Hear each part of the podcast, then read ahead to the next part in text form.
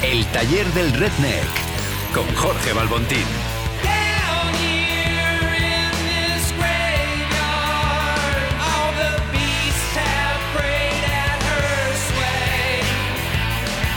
El taller del Redneck con Jorge Balbontín. Bueno, y estamos con Jorge, una nueva edición. ¿Qué tal, Jorge? ¿Cómo estás? Muy bien, Hugo, aquí otra vez. Muy bien. Todo bien, gracias. ¿Cómo ha ido, cómo ha ido el taller? ¿Ha habido novedades? Bueno, ahí vamos, ahí vamos, va avanzando. El taller del, el taller Redneck siempre tiene alguna novedad, alguna cosa, algún juguete nuevo. Vale, cuenta- cuéntanos cuál es el juguetito que nos va a contar hoy. Bueno, hoy quería hablar un poco de algo que creo que va a ser eh, relevante otra vez, una vez más, en 2021, que es el mundo de las competiciones. Obviamente, desde el, ta- el taller del Redneck, pues queremos darle una aproximación y algún consejito también, alguna historia eh, basado un poco en experiencias desde ese punto de vista, ¿no? De la inventiva del Redneck. Vi el otro día que publicaste en redes sociales, bueno, no sé si fuiste tú o Mr. Morales, de que te va a presentar a una competición. No, no, no, no. Esas son cosas que hace el cerdo que habla por sí solo y que como no tiene filtro el cabrón, pues se lanza y tira cosas. No, No, lo que pasa, lo que pasa, Hugo, es que, mira, obviamente ya no, y sin dar nombres, ¿eh? Eh, las marcas y las compañías están en la necesidad de volverse relevantes otra vez de cara al 2021. Hemos tenido un 2020 de mierda y ahora pues toca motivar a la gente y está bien. Entonces van a salir, van a empujar y van a suceder muchas competiciones en lo que viene el próximo año. Y la gente va a tirar también de, de- tanto de, la, de los nombres nuevos como de la gente que ya está consagrada. Este va a ser un año en donde vamos a ver a gente muy potente volver a las competiciones. Entonces, bueno, Mm. el cerdo Morales que no tiene filtro, pues se sube al carro para contar cuatro chistes, ¿sabes? Y No, no- no sería por Antonio ¿no? Ese chiste. No, yo creo que creo que vi el- lo de Antonio Naranjo y eso probablemente inspiró la tontería y además sé que Antonio tiene la suficiente cintura y, y la, y un gran intelecto para, para percibir este humor, ¿sabes? No se Ya, ofende con este tipo de ya, cosas. un artista, es un Es un artista. artista y tiene mucha gracia el cabrón. Entonces Sí. pues, se nos podemos permitir estas tonterías internas entre nosotros. Ok, bueno, cuéntanos que, cómo puedo aplicar mi conocimiento de Redneck a las competiciones, cuando mi idea era ir muy guapo, tener todos mis, mis movimientos ensayados, a ver si tengo que hacer otra cosa. Pues mira, no estás lejos de, no estás lejos de lo que son los básicos. Al final yo creo de que el, el- lo que habíamos hablado en el capítulo o en la sesión anterior, Hugo, era de que está bien esto de improvisar. Yo creo que es una demostración finalmente de, quién tú eres cuando eres un eh, cuando eres un redneck y eres una persona que tiene esta creatividad a flor de piel. Pero también es muy importante y está bien de que tengas una cierta preparación. Y la preparación no puede ir solamente de la mano del cóctel que tú vayas a preparar, sino que tiene que ir de la mano, pues, eh, un poco de saber quién es tu audiencia y de tener un poco controlado todo lo, todas las cosas que van a suceder a tu alrededor, ¿no? Entonces, bueno, basado un poquito en esto, eh, yo lo primero que te quería contar era una anécdota que me pasó hace tiempo atrás cuando yo entré al mundo de esto de Brand Ambassador, eh, cuando recién esto aparecía, hace más de 10, 15 años atrás, eh, trabajando para una compañía de tequila. La jefa que yo tenía, que era una alemana muy dura y que estaba muy buena además, eh, pues tío, fue a visitar ella en el mismo año cuatro o cinco veces a todos los Brand Ambassador que teníamos por ahí en Europa, menos a mí. Entonces yo me sentí un poco apartado y le dije, ¿por qué no me vas a visitar a mí? Me dijo, bueno, creo que tú lo estás haciendo bien. Le digo, pero si no me has visto presentar. Entonces se vino a verme a España. La alemana esta en cuestión no hablaba ni, ni, ni otra cosa que no fuera alemán o inglés. Entonces yo dije, bueno, pues a ver cómo lo vamos a hacer. Y ella me dijo, tú no te preocupes que yo voy a ver tu lenguaje corporal y un poco cuáles son de la manera en que tú presentas. Me tocó hacer una presentación. Igual también la reacción de los clientes o de la gente. ¿no? Exactamente. Entonces ella se sentó atrás, no, vamos, no incordió ni molestó en ningún momento, me vio presentar, fue un grupo difícil, me tocó presentar la categoría de tequila a las 10 de la mañana a un grupo de 40 personas, Hugo, en aquel entonces, donde había un mix desde bartender súper joven hasta dueños de locales hasta gente del distribuidor. ¿sabes? Entonces había un mix muy extraño. Y claro, en un grupo tan grande como 40 personas, pues tienes los típicos desordenados, que en este caso serías como tú y yo, ¿sabes? Que se sentaban en la parte de atrás de la clase y que te la, y que te la liaban un poco, que estaban al móvil, que estaban al chiste, que estaban a esto, estaban a lo otro. Entonces, bueno, una de las cosas que sucedieron eh, es que hubo un momento que, que, bueno, que yo tuve que levantar un poco la, la voz o la mano y decir, chicos, eh, poner un poco de atención, que esto es importante porque no sé qué tal, no sé cuánto. Nada, todo continuó bien, la presentación salió bien en general, pero al final me senté con mi jefa y mi jefa me dijo, te voy a dar un par de tips, un par de recomendaciones simplemente de cómo controlar cuando tienes el típico grupo de desordenados. Y esto pasa mucho también en las competiciones. Tú tienes 5, 10, 15 minutos o el tiempo que sea para presentarle a un grupo no solamente de jurados, sino que un grupo de personas que están delante tuyo. ¿Sabes? Tienes que conquistarlos. Una cosa que yo les decía mucho cuando ya eventualmente llegué al punto de, de, de llevar la competición de Jim Mare, por ejemplo, a los competidores era de que no le hablen a un solo jurado, o a mí en este caso, ni tampoco solo a los jurados, sino de que le hablasen a toda la gente que estuviera alrededor. ¿Cómo se hace esto? Pues con lo que me dijo mi jefa, que también me pareció bastante redneck. Me dijo, mira, Tú lo que tienes que hacer simplemente es cuando estás montando tu presentación, antes de arrancar, antes de dar el ok, te inventas tres excusas. A uno le preguntas al que está a la izquierda qué hora es, a alguien que esté sentado al medio pero medio atrás, lo miras y le tiras un chiste malo y le dices, oye, me ha faltado la sal, ¿me puedes traer el azúcar que se me ha olvidado? Cualquier, cualquier tontería. Y al de la derecha, pues le dices alguna cosa o le dices, aguántame esta planta un momento, tal. Y con eso ya tienes una conexión con tres personas que te cubren el abanico visual de toda la gente que vas a tener sentada eventualmente. Sucede que con el momento que tú arrancas la presentación, pues lo que empiezas a hacer es hablarle a esas tres personas. Pero visualmente tú estás dando... La le, sensación- le da la sensación que está mirando a todo el mundo, ¿no? la, la gente flipa con eso, Hugo, porque la gente dice, este cabrón es capaz de hablar a todas las 50 personas que tiene delante suyo. ¿Sabes? Sin tener que subir la voz, sin tener que hacer ninguna tontería, cuando en realidad esa persona lo que está haciendo es concentrarse en esos tres amigos falsos que se ha generado un Mm. minuto antes de comenzar la presentación. A mí eso me pareció muy bueno. Y luego la otra que me dijo, me dijo, cuando tengas a alguien muy desordenado, en vez de subir la voz y tener que decirle, a ver los dos de atrás, bajar el volumen, tú sigue hablando y una, puedes ir bajando el volumen muy, bajito hasta que la gente que está al lado de ellos tenga que decirle a ellos, oye, cállate cabrón que estoy intentando escuchar, o continúa hablando y te vas acercando hasta donde están ellos, atrás del todo, lanzas una pregunta al aire de vosotros qué pensáis de esto y en ese momento les tocáis el hombro y le dices, ¿qué tal chavales? ¿Cómo os encontráis? Y ya verás que cambia toda la dinámica de todo esto. Entonces, bueno, a mí esos pequeños detalles me marcaron mucho porque realmente al final la comunicación es una cosa que no todo el mundo la tiene de un- como una dote 100% natural, Hugo. No, no, no a todo el mundo le fluye de la misma manera, por decirlo así. ¿vale? Y esto al final es algo que también sí se puede trabajar. Se dice que hay gente que nace con, ciertas, con ciertos dones y, que, y gente que no los tiene o que no los tendrá nunca. Yo no creo en eso. Yo creo que si tú no tienes los dones, pues los puedes no falsear, pero los puedes forzar Sí. de alguna manera. Claro, con trabajar no va, la- no va a poder tener la misma fluidez, pero por lo menos va a dar el pego, ¿no? Exactamente. Es como si un blue, ah, como si un eh, Orange Curazao le echa un poco de colorante azul, ¿no? Igual no tiene, no tiene la misma materia azul, pero Joder, pues ahí lo has pillado, Hugo. Es que es exactamente lo que, lo que te quería contar, es un poco por allí. Al final hay una, hay una delgada línea también ¿eh? entre mentir, ¿sabes? Y en aparentar y que, y que las cosas queden medio bien cuando tú estás haciendo esto, ¿sabes? También hay que ser un poco realista en todo esto, Hugo. Al final tú piensas de que eh, esto es como sacarle una foto a un cóctel. Oye, ¿eso lleva un cóctel de verdad o es simplemente un agua de colores? Bueno, dependiendo del momento tú harás una cosa o harás la otra, ¿no? Al, Entonces al fin- va- al final tú crees que ha hecho un cóctel, pero realmente ha hecho un agua de colores, ¿no? Exactamente. Y el hielo no está ni frío, sino que son trocitos de plástico o alguna cosa así, ¿no? Que esto puede pasar mucho también.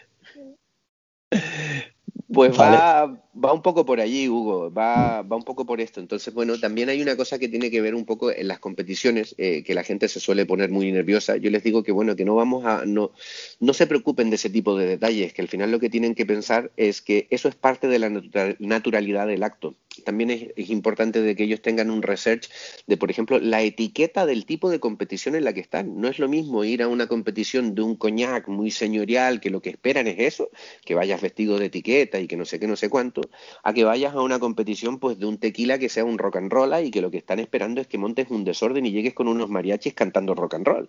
Sabes claro. que también es posible. Entonces también hay que saber adaptarse a todo esto. Hay una frase en inglés que a mí me gusta mucho que se llama kill your darlings. Kill your darlings significa como matar a las cosas que tú amas. ¿Vale? Es una cosa que tiene que ver con el mundo literario, que en el fondo lo que te dice es, pues tío, si estás tan enamorado de algo o crees que es tan bueno alguna cosa para tu presentación, mátalo, desmiéntelo tú para que puedas volver a reconstruirla. Y esto es algo que yo suelo hacer mucho dentro de las presentaciones, ¿sabes? Que es como un poco matar a tus propios héroes de alguna manera también. Entonces, en las presentaciones, en las, competiciones de coctelería, ¿sabes? El hacerle la pelota a la marca no tiene tanto sentido como intentar contar una historia que sea un poco más real. ¿Sabes? Al final lo que tú estás intentando es conectar con la gente. Quieres vender durante 5 o 10 minutos una sensación de que tú estás en el bar y le estás hablando a estas 20, 30 o 40 personas delante tuyo, pues de una manera un poco más cercana, ¿no? Como que ellos se mm. sientan de que realmente están en, en, eh, en el bar de, de, bueno, en el bar tuyo, en este caso, ¿no? Entonces, bueno, es, se trata de buscar un poco todo esto y eso también es importante dentro de las competiciones de coctelería que vigile ciertos aspectos y detalles visuales. Uno, uno de los errores que veo cometer más eh, es que la gente pone tantos artilugios delante suyo que al final no ves cuando están construyendo el propio cóctel, sino que lo que estás viendo no es otra cosa que un montón de juguetes que no tienen mucho sentido, ¿sabes? Bueno, Jorge, cuéntame, eh, tú ganaste una competición, ¿no? Pues mira, Hugo, yo he participado en dos competiciones en mi vida. En una salí eh, séptimo y eran cinco participantes. Y... Esto tal cual, ahora te lo explicaré. Y en la otra, pues sí, mira tú por dónde gané. La primera era hace años atrás, un amigo mío de, que llevaba Drinks Motion me dijo que quería montar una competición, pero que fuera diferente, y salimos con esta idea de hacer una competición de Brand Ambassador, que la idea pues mm. molaba bastante. Se terminó formalizando y luego cuando llegó el momento de ejecutarla, pues me pidió que participara en la de tequila, porque es lo obvio para mí, ¿no? Me dijo, tío, vente a participar en la de tequila, tal y cual. Pues gané la de tequila y luego me tocó ir a defender la final donde cada uno se presentaba de una categoría diferente. En la final, Hugo, los de los tres jurados que habían, uno era mi amigo, que me, lo primero que me dijo, me dijo, tío, yo no voy a votar por ti porque si no va a, un, va a ser un cante. Le digo, no, no te preocupes, no pasa nada, tal. Y las otras dos personas eran el director del, de, del AVE de España, sí. de, de, de, la academia de, de, bueno de esto de, bartender y tal y cual sí. que yo creo que me había rajado de ellos en algún momento y el tío me tenía pues un mal rollo del carajo me lo dijo en mi cara. Y la otra era la directora de la revista la editora de la revista eh, que cubría un poco toda la noticia donde yo en esa revista escribía y tenía la mala costumbre de entregar mis artículos siempre tarde. Entonces cuando me fui a presentar la directora me dijo sí sí yo te conozco tú eres el que siempre me entrega esto tarde y el otro también me dijo Tal. Fal faltaba el, di el, director del colegio en el que estudiaste y el que te lava los calzoncillos, ¿no? Y, pues, brother, imagínate, o sea, es que de verdad salí séptimo y éramos cinco participantes, o sea, no podría haber salido peor, ¿eh? pero bueno, fue lo que, lo que hubo. Total, no quería participar en más competiciones. Y pasaron muchos años y con esta tontería del, del cerdo Morales que tengo y su Facebook, que donde la va liando, hay un grupo que a mí me, me, gusta mucho en Facebook, que lo recomiendo a toda la gente, que se llama London Bartender Association. Son 37.000 personas. En este grupo, hace un tiempo atrás, un, grupo, un, un grupo de personas pues dijeron de que estaban montando una serie de competiciones que me fascinó la idea. La competición era, tienes que hacer un cóctel clásico, clásico o clásico moderno, ¿vale? Que nosotros te vamos a decir, y lo tienes que hacer como tú quieras, ¿vale? Pero mientras más te alejes de la receta original, pues más vas a tener que justificar. Todos teníamos cuatro minutos y medio, no me preguntes. Era un espresso martini, ¿no? ¿O podía en el otro? caso nuestro era un en, en, en, el caso de esa competición era un espresso martini. Antes lo habían vale. hecho con un eh, con un mai tai y luego más adelante lo hicieron con otras cosas, ¿vale? Y bueno, había que ir a presentarse allí y era solamente gente de Londres y a mí me invitaron porque yo había dicho muchas veces que me flipaba el espresso martini, que es verdad. Entonces yo me hice todo mi research, mi, mi, mi búsqueda. Eh, Dick Brassel, yo tuve la oportunidad de conocerlo hace años atrás, un par de veces, que es el creador, Dick Brassel cuando hizo la fórmula hizo algo que fue una brutalidad en aquel momento, que era utilizar Calúa y Tía María, que ahora ambas marcas intentan apropiarse un poco del, del, del cóctel de, del espresso martini, ¿no? Mm. Y en, en, aquel entonces utilizar dos licores dentro, dos licores que, que cuentan un poco el mismo perfil, ¿no? Sí, sí que no tiene mucho sentido cóctel, a priori, ¿no? No, no, solamente no tenía sentido, sino que era un poco como una aberración, ¿sabes? Pero Dick Brasil, que se lo podía permitir todo, pues hizo eso, ¿no? Entonces yo quise hacer una réplica de todo esto, pero a mi manera. Y lo que hice fue llevar, eh, lo hice con base de tequila en vez de la base de vodka, ¿vale? Que lo hice con curado. Luego utilicé eh, la, la, la, cerveza que más le gustaba a Dick Brassel era Negra Modelo, que era una cerveza mexicana. Y yo contaba la historia de que, bueno, Dick Brassel tenía una especie de, de, romance con México de alguna manera, le gustaba el tequila. Su último lugar de trabajo, los últimos años, estuvo en El Camión, que es un sitio mexicano. Sí, Tú has estado conmigo sí, allí en Londres. Sí. ¿Vale? Su cerveza favorita era Negra Modelo. Pues coño, yo con todo esto intenté unificarlo. Hice una reducción de Negra Modelo, ¿vale? Con azúcar de coco, ¿vale? donde hice mi propio cordial con eso y una pequeña nota de PX, contando un poco también la parte de venir desde España, ¿vale? Y luego un café de altísima calidad. Y ese fue el cóctel que finalmente ganó. Eh, lo digo con la boca pequeña, pero con mucho orgullo. Al final, Hugo, mm. le gané a otras 15 personas que eran todos bartenders de Londres, pues de, pues tío, desde el Niger hasta el Artisan habían bartenders participando en aquella ocasión. Así que nada, por eso doy tanto por el saco con mi, con mi jodido expreso martini que todavía lo tengo por ahí desperdigado dando, en varios dando, bares. dando por saco los bares. Sí, lo tienen en el 1860 Sí, y el algo, Dry. el, el Dry, está en mi bar obviamente en Barcelona también, eh, está en muchos sitios.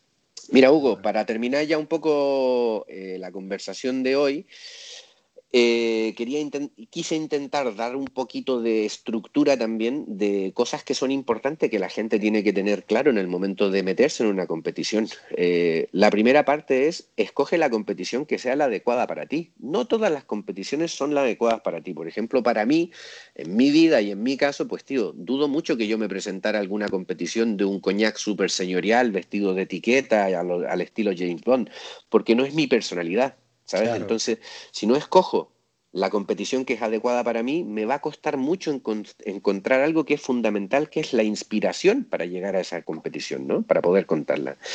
Luego la creación de tu cóctel. Eso lo hablamos ya en el capítulo anterior, que era de, en vez de pensar de si sour, la base del espirituoso, los bitters y el hielo y no sé qué, lo que hay que intentar hacer es la conceptualización de todo esto, que son las preguntas, ¿sabes? De conocer tu público, de saber a quién está dirigido, etcétera, etcétera. El nombre de tu drink, el nombre de tu, de tu, de tu cóctel es, créeme, en una competición casi tan importante como el cóctel en sí o la decoración de cuatro plantas que le puedas poner.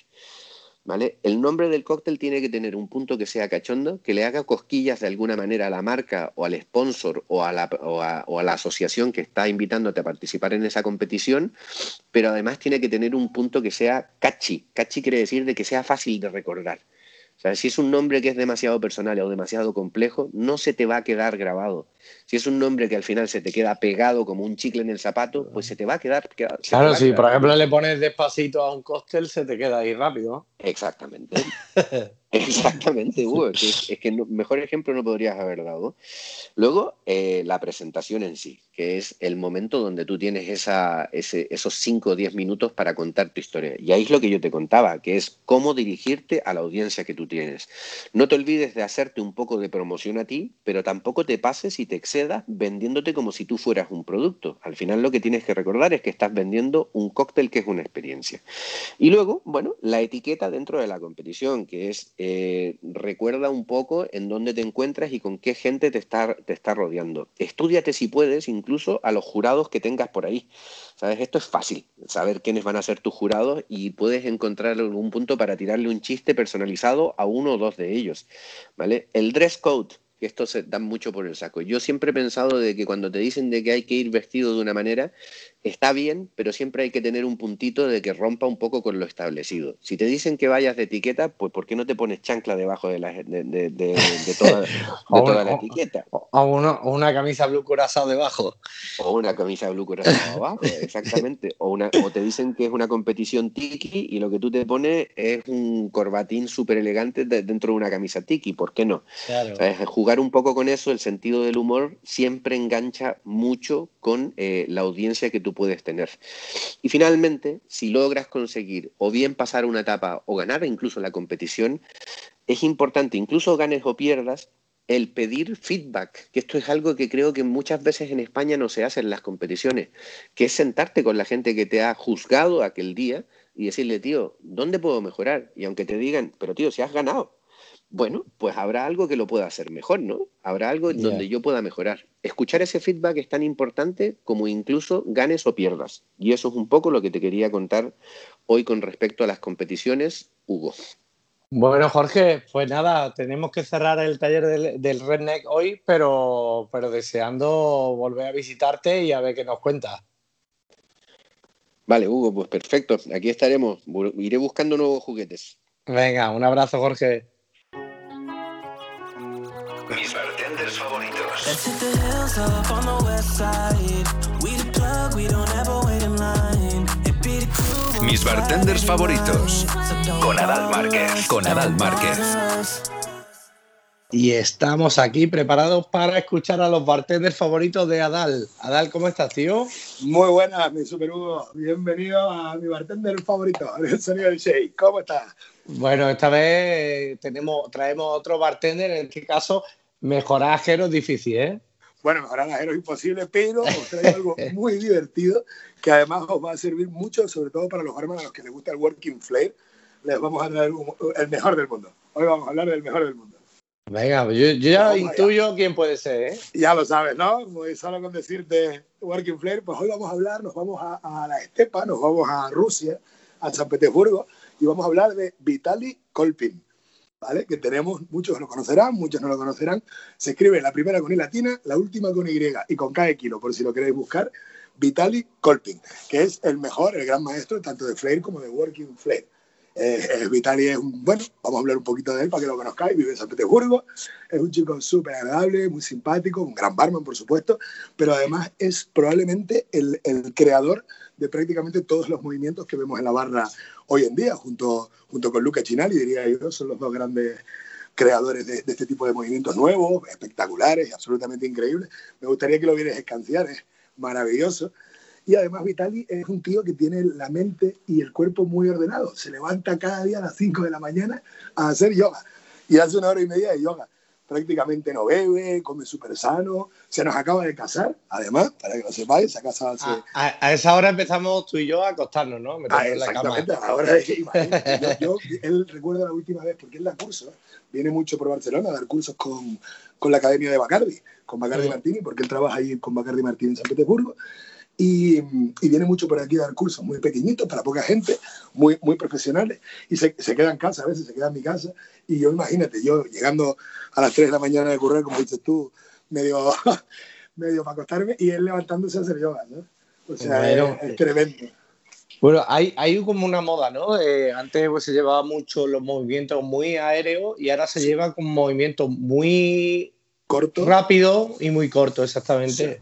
Y además con, con giros muy, muy divertidos. Eh, os invito a que, a que lo busquéis a, a Vitali para que veáis que es, un- una persona que, que es capaz de enlazar movimientos prácticamente imposibles. Y encima es muy gran profesor, es un gran profesor que puede hacer que incluso aprendamos a, a hacerlo. Yo no, porque soy muy torpe, ya lo sabes. Yo no puedo- bueno, a- algún movimiento sabrás hacer, ¿no? bueno, bueno, que va, yo. Yo soy, yo soy lo más clásico del mundo uno. Sí que sé algunos, pero no, no, no los aplico nunca. Imagínate John Boada haciendo alguna cosa así, le da un infarto a mí. Se me vuelven loco. No, pero Vitaly además es muy elegante porque no, no es el típico working flair que nos imaginamos, como bien dices tú, muy aéreo, sino muy, muy, muy elegante. Eso sí, muy complicado. También podríamos decir la verdad que, que Vitaly es un tío que, que es muy complicado hacerlo.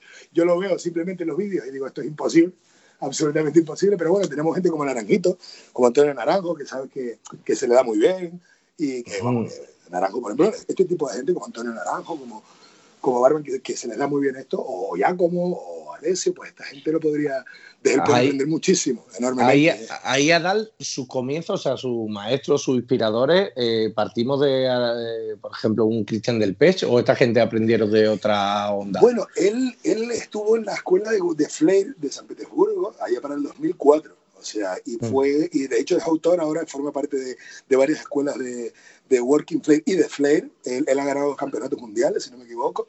O sea, es, es un tío que, que, bueno, que ha estudiado muchísimo, que se pasa horas, horas, horas y horas preparando. Bueno, ya no, antes sí, ahora ya, ya sale solo. ya no, ya, no- Ya, ya no, me no, imagino. Bueno, pero, Pero- porque, eso- pero sí, sí, porque ya sí. tiene muchas horas de vuelo. Bueno. Eh, y, y- y en este momento está compitiendo o no?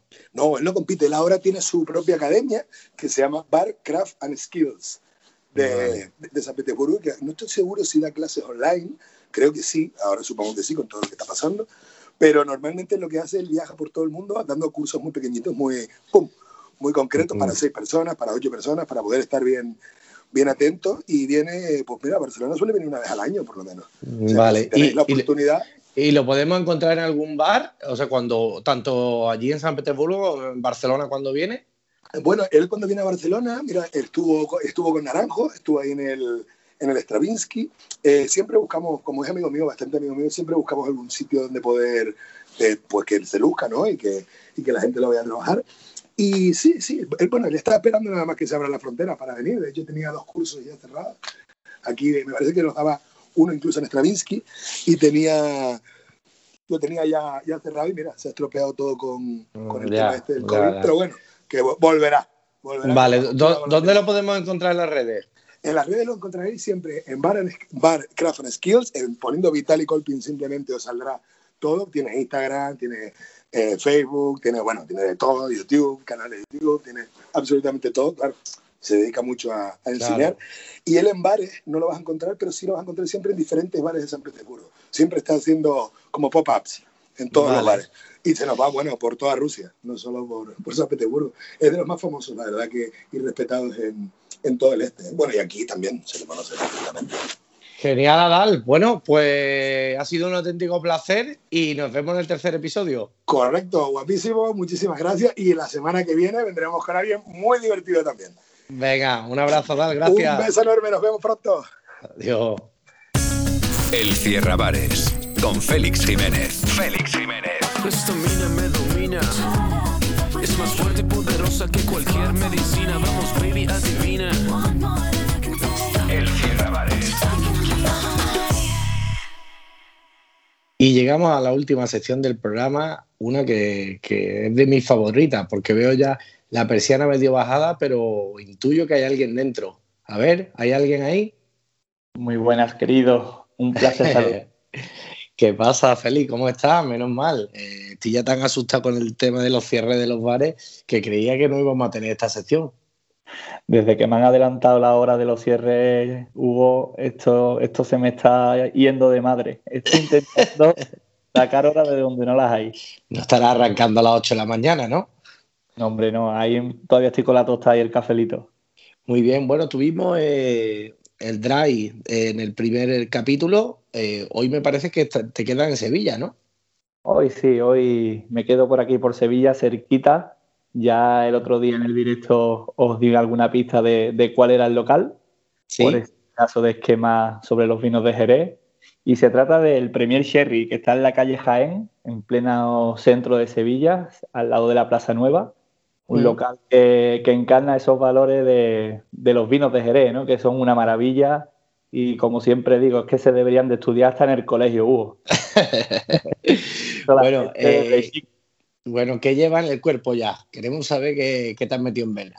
Pues mira, mi, mi buen amigo José Claro me ha preparado un pedazo de cóctel que se llama Santiago, en honor a uno de los navíos de, de la Vuelta al Mundo de Magallanes. Y es una maravilla porque lleva nuestro brandy coñac Isabel Regina, eh, Sí. con plátano, licor de chocolate, un poquito de vinagre de Jerez, dando ese guiño a la, a la tierra, zumo de uva moscatel, nuez moscada y bueno, una decoración con hojita de plátano. La verdad Vale. que el cóctel, un balance, un sabor, qué maravilla. Bueno, suena bien. Bueno, ya Tony en su día mezcló un cóctel de con Isabel Regina y plátano. Y venga, ¿qué tenemos más por ahí? Que, eh, Pues, ese mira, el primero. te cuento también un poquito sobre la carta, que la verdad que, que tiene una pinta y, y me parece una maravilla, muy, muy bien paría, Hugo, muy bien paría. Venga, cuéntame. que eh, haciendo honor un poquito a la vuelta al mundo de Magallanes, ¿no? Ya sabes que, la única nave que volvió y hizo la vuelta completa fue eh, la Victoria, la nao Victoria. Y también hecho un cóctel con, en honor a ese nombre de la nave que, es muy curioso porque nunca te vas a, nunca vas a saber qué, qué, es. O sea, tú lo ves en aspecto y dices, esto transparente que es, cosa más rara, parece una manzanilla, eh, pero luego en nariz me da otras notas diferentes. Y no se trata más que un Bloody Mary con Jerez. Un Bloody Mary, ¿Y el color? Clarificado. Ah, vale, ah, vale. que... que... juegas mucho con el impacto visual y ese coste, la verdad, que también me ha sorprendido mucho. Además, ya sabe que eso es antioxidante y muy bueno para la muy bueno para la rodilla. También, ya te digo que, es una maravilla y, así también dan ganas de, seguir con, con, las rutitas, ya sabes. Muy, bien. Eh, ¿Algo más que quieres contarnos, Félix? Sí, aquí se me ocurren muchas anécdotas. Bueno, ya sabéis que este, este local tiene un, esquema sobre los vinos de Jerez, ¿no? Eh, aquí te hablan, pues bueno, de las diferencias de manzanilla, de fino, palo cortado, eh, amontillado, oloroso, los cream. Es una maravilla porque te coges José Claro y te pega ahí una masterclass en un momento que dice, ven allá por una copita que estoy seco. Lo chungo es cuando vas con tu amiguita, vas a tomarte algo agarrado, no sé qué, y te suelta ahí una masterclass de 20 minutos que te deja ahí con la, con la garganta seca y encima coge impresiona a la chica y, se la lleva y te deja ahí borracho con cuatro cócteles. No sé si te ha pasado alguna vez. Más solo que la una, pero no pasa nada. es que perilla. y nada, y también, pues bueno, eh, una de las anécdotas que me, resulta muy, muy, curiosa de este sitio es que hay un, chico galés de, que se llama Peter trabajando allí y es más bruto con una lado de palo, Hugo. Ese tío... Eh, hace muy poquito se pilló la mano con, la tapadera del almacén y siguió trabajando hasta por la noche. Es un tío, digo, madre mía, qué poder oh, Claro, claro, coño.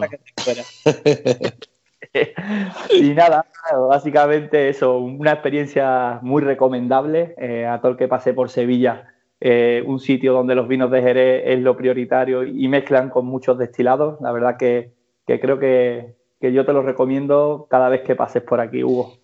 Bueno, me alegro porque, bueno, Sevilla siempre se ha dicho de que han faltado costel bar y que tengamos ahí dentro de la misma cadena de Premier que haya uno especializado en costelería y encima con esos guiños a, los vinos de Jerez. Pues feliz, eh, te vamos a dejar que te veo ya que te están echando y además ya mismo el toque de queda, o sea, se, te, se te acumula todo, así que nos vemos en el tercer capítulo ya tenés que salir corriendo, Hugo. Un abrazo muy grande. bueno, me despido también de todos, chicos. Nos vemos en 15 días. Un abrazo a todos. El sonido del shake. Con Hugo Díez Boscovich. Podcast realizado en coctelera, llenado de conocimiento, información y diversión.